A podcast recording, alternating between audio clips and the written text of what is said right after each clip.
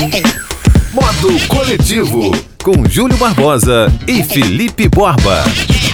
Salve, salve! Eu sou Júlio Barbosa e tá no ar a 32 edição do Modo Coletivo. Modo Coletivo, que ao contrário da reunião ministerial, não conta com nenhum palavrão.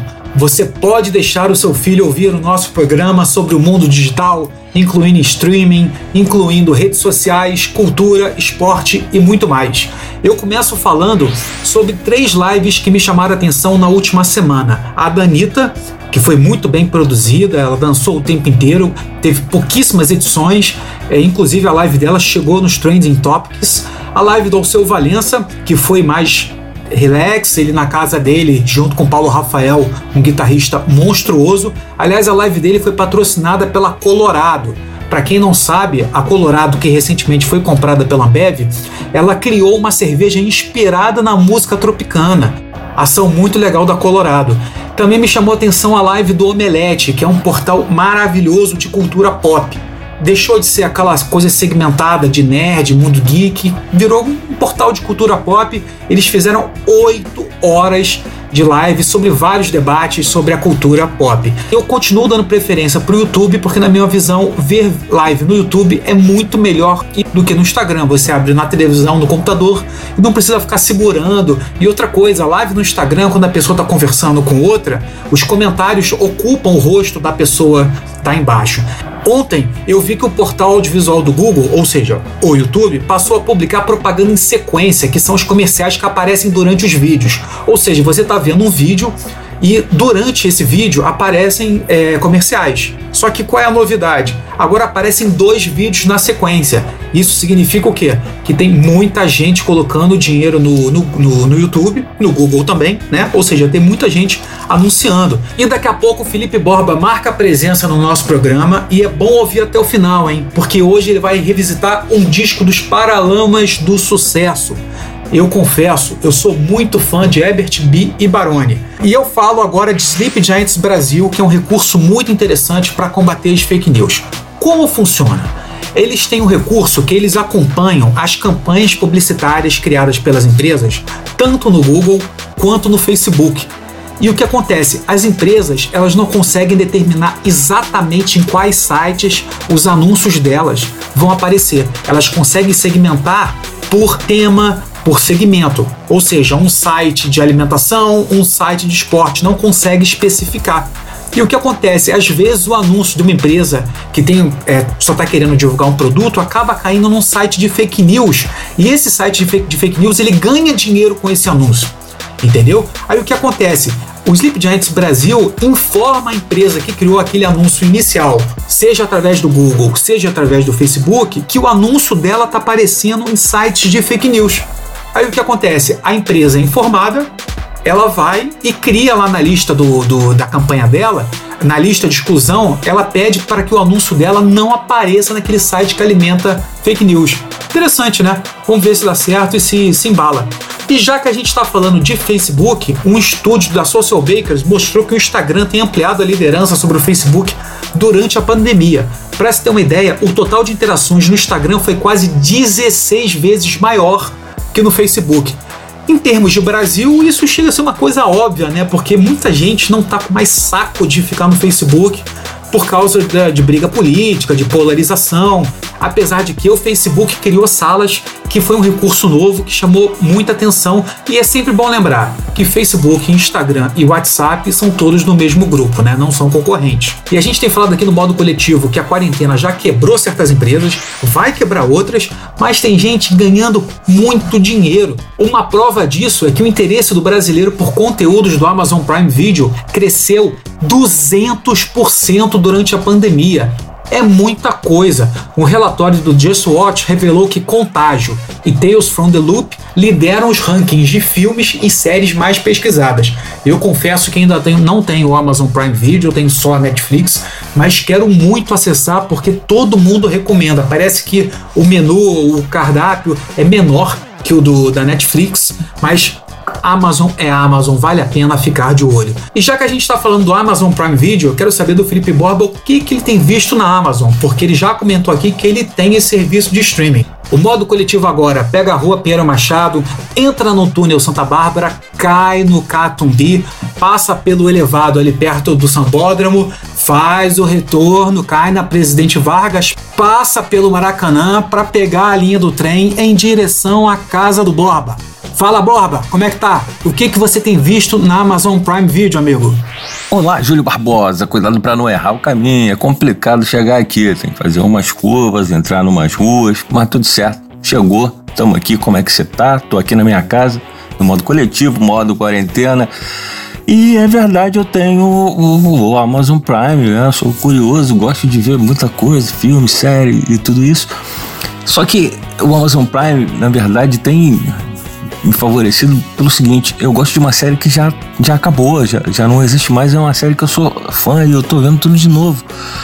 Que é a série The Office, com Steve Carell, né? Aquele que fez o. Enfim, não tô lembrado do filme no momento, mas ele é bastante. Ah, Virgem de 40 anos, você deve lembrar. Esse é um deles. Né? Ele é um humorista americano.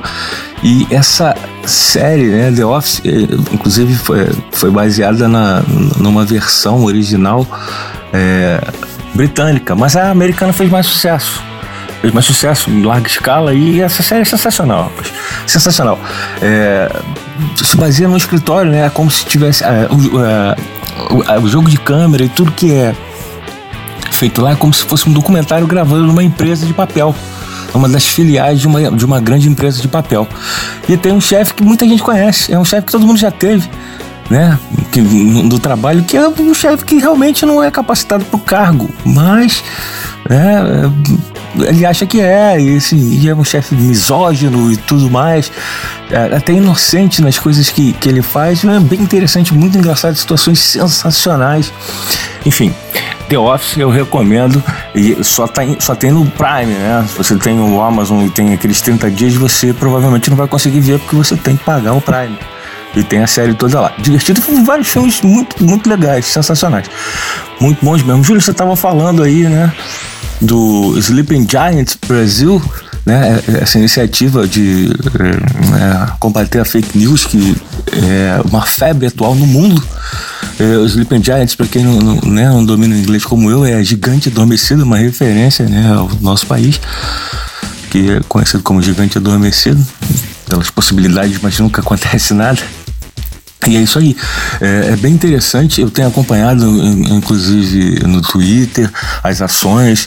Eles denunciam para as empresas, eles ficam cobrando as empresas. Inclusive, eles dizem que né, eles fazem a contagem. Por exemplo, já tem nove dias que avisamos a americanas.com e nada, as coisas continuam do jeito que estão. Ainda tem site fake news com um anúncio da Americanas. Nós não não, adoramos americanas, mas não compactuamos com isso.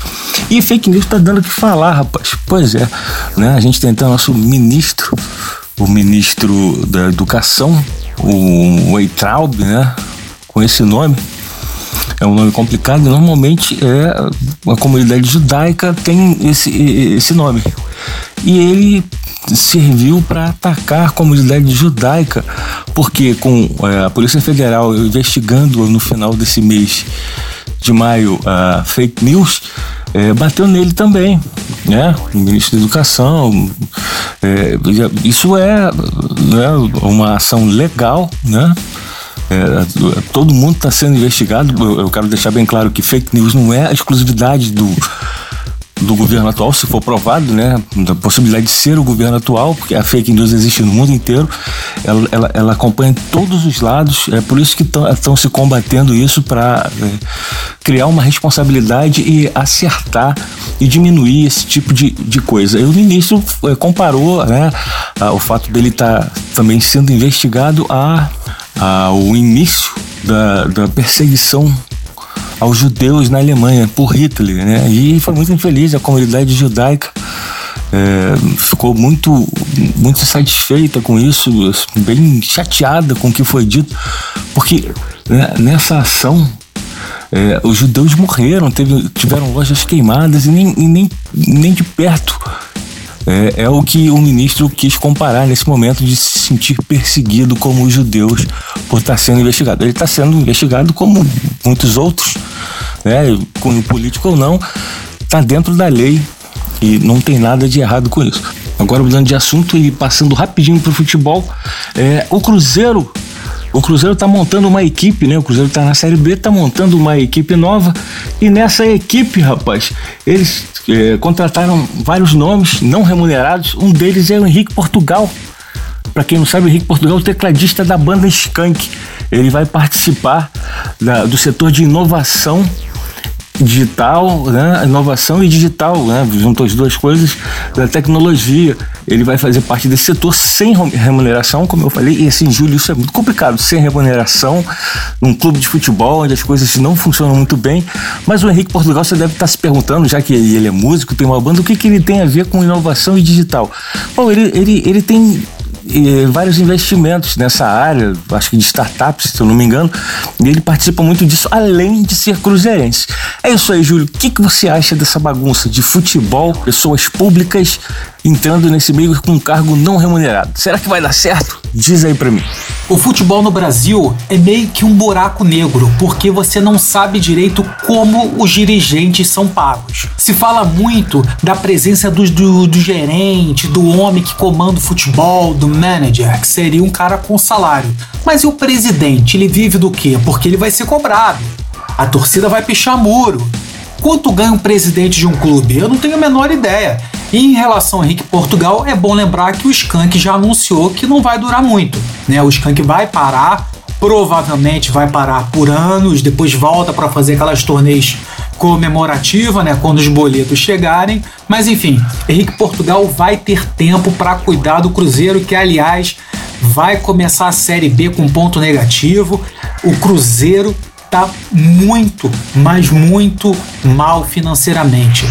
Quem tá muito bem é o Burger King, que encheu o clássico sanduíche Whopper de cebolas. É isso mesmo. Que vontade de comer aquele sanduba do Burger King. Mas vamos lá, o Burger King encheu o Whopper de cebolas para promover o distanciamento social. Mas a novidade que é uma excelente campanha, mas nada agradável para comer só está disponível na Itália. Burger King tem campanhas maravilhosas que, aliás, tiraram o McDonald's da sua zona de conforto, né? Tá sempre uma marca é, indo contra a outra, chamando a atenção, acirrando essa disputa e quem ganha é a gente. Do sanduíche para bebida alcoólica, a Skull Beats que patrocinou a live da Anitta, que eu falei lá no início do programa e marcou presença nos blocos de Carnaval do Rio, está com uma campanha nova para divulgar os novos sabores. Criada pela agência Macan, a campanha mostra que existe um sabor da bebida para cada estilo musical. Da bebida alcoólica para os smartphones. A Apple deve lançar o iPhone 12 Max ainda esse ano. Será mesmo? Com essa pandemia rolando? Sei não, hein? É, esse aparelho ele seria baseado no iPhone 12, mas com especificações mais avançadas. Por que eu duvidei? Porque todo mundo sabe que a quarentena, a pandemia começou na China. E muitos dos itens que compõem é, televisões, celulares, tablets são fabricados na China. E como as fábricas da China pararam, em algum momento pode faltar peça para construir celular, laptop, desktop, televisão, enfim. Vamos ver se a Apple cumpre essa promessa. E Borba, que história é essa de largados e pelados? Meu amigo Júlio Barbosa, Largados e Pelados, ou em inglês Naked and Afraid, né? A tradução nunca tem muito a ver. É uma série do Discovery Channel que já dura pelo menos 11 temporadas, faz sucesso do mundo inteiro. Por que, que eu tô falando nela agora? Porque ela entrou em voga agora, porque quem não tem é, TV a cabo e quem não, não se liga muito no Discovery Channel tem a oportunidade de ver na Bandeirantes a Band está passando agora, eu acho que, se não me engano, as segundas-feiras, sim, segundas-feiras, à noite, a série Largados e Pelados. O que é a série Largados e Pelados? Sim, tem gente pelada e também largada. Acontece que essa série é o seguinte, né? São duas pessoas, uma pode ser um atleta, especialista em alguma coisa, e outro especialista em sobrevivência. Enfim, alguma coisa do tipo. Né? Começou originalmente com duas pessoas que não se conheciam, iam até um ponto, uma floresta fechada, ora na floresta amazônica, enfim, em vários. na África, em várias florestas, e essas pessoas eram largadas peladas lá com apenas uma bolsa de couro e um item à sua escolha. É claro, sem falar da câmera infravermelha que eles precisavam gravar. E essas pessoas tinham que sobreviver passando os maiores perrengues. Eu gosto muito dessa série, Júlio. Eu assisto porque as pessoas têm que comer qualquer porcaria, né? Elas ficam é, 21 dias na floresta tentando sobreviver. Então tem mal barraco, as pessoas ficam com fome, né? Duas pessoas com fome. E teve um desdobramento dessa série também. Que é ah, Largados e Pelados, a tribo, né? Que são várias pessoas juntas para sobreviver e uma que é uma só pessoa para sobreviver. Ao contrário de todos os outros reality shows, ele tem uma particularidade. Não tem prêmio, isso mesmo. Tu não ganha um milhão, tu não ganha um carro novo, não ganha nada. Tu ganha só o prazer de sobreviver nos 21 dias. Não, não tô muito ligado nisso não, Júlio. Eu gosto de assistir. Agora passar esses perrengues eu não gosto não. Você, será que você passaria esse perrengue para ganhar nada? Simplesmente para ser ou conquistar, ou, chegar até o ponto de partida com jacaré, cobra e vários animais? Bom, eu não faria isso. Agora vamos mudar de assunto, porque chegou a hora e a vez do Revisitando. Revisitando é um quadro onde eu escuto, né, na quarentena, álbuns que eu não escuto há muito tempo, inteiros, né, como antigamente, né, eu escuto da primeira música até a última, ou do lado A até o lado B, o final do lado B. E o álbum dessa vez é o álbum D isso mesmo, letra D, do Paralamas do Sucesso. Esse álbum é sensacional pelo seguinte motivo. Quando eu tinha um, um Discman, Discman para quem não conhece é uma espécie de MP3 player, só que toca fita cassete. É complicado, mas se você procurar no Google, você que é mais jovem, você vai entender o que, que é. Eu ganhei um desse de Natal e junto eu ganhei a fita né, o cassete desse, desse, desse disco do Paralamas. Tinha acabado de lançar e o Paralamas estava estourando. Foi, na, foi, mais, foi em 1987 o lançamento desse disco. E o Paralamas já tinha participado do Rock in Rio e estava voando. Eu ganhei e não consegui parar mais de escutar. Era sensacional. Me apaixonei pelo Paralamas de sucesso a partir dali. No Discman, no ganhei de Natal dos meus pais. O disco é o primeiro disco ao vivo do Paralamas de sucesso. É o quarto disco, o primeiro ao vivo. Eles já tinham três discos. Ele veio logo depois do Selvagem, que foi o grande e até o mais vendido até hoje dos Paralamas. E foi gravado em Montreux, é, um festival de música lá na, na França. Suíça, né? Muitos dizem que é na Suíça. É, é festival de música e foi do, eles tocaram no Dia Brasileiro, cheio de moral, no Dia dos Brasileiros. Gravaram um show lá e ainda lançaram uma música é, inédita no show, que foi a música Será que vai chover, que é logo a que abre a, a né, o disco. Logo depois vem a versão de Alagados ao vivo muito boa, sensacional, que tem uma música incidental. música incidental é quando uma música entra né, propositalmente uma outra música junto com essa, que foi a de Frente pro Crime, que a gente já falou aqui, aqui do, do João Bosco e do Aldir Blanc, Aldir Blanc, que é muito legal, que é tá lá um corpo estendido no chão, muito boa. Logo depois vem Ska. Ska, quem todo mundo conhece, né? E pra quem não conhece Paralamas, ela tem um solo logo no início de saxofone. E nesse dia, quem participou desse solo foi o Jorge Israel, do Kid Abelha. Foi convidado para fazer esse solo lá no, no festival né, de Montreux, junto com Paralamas. E foi a estreia também do João Fera, é conhecido também como o quarto Paralama, que ele estreou no, no grupo. É ele que é o tecladista que participa longa data dos Paralamas de Sucesso. Foi a estreia dele no Festival de Montreux. O disco tem é, vários sucessos, né? Do, já do, então conhecido Paralamas de Sucesso, como Óculos, Homem, música sensacional, sempre atual, Selvagem também, e uma, um, um cover do Charles Ange 45, do Jorge Ben, que ficou muito legal muito ba bacana mesmo, além da novidade, né, do, Gilberto Gil com Paralamas, e fecha com Meu Erro. É, muito legal, Meu Erro, eu decorei até as falas de tanto que eu escutava esse disco, que no Meu Erro, quando eles estavam tocando, é, o Herbert Viana se despede, eu, a gente detesta abandonar vocês, mas essa é a última de hoje, e continua com um solo né, sensacional, e destaque desse disco é pro João Baroni, baterista, e que tá, tá tocando uma bateria muito pesada, assim, muito sensacional nesse disco.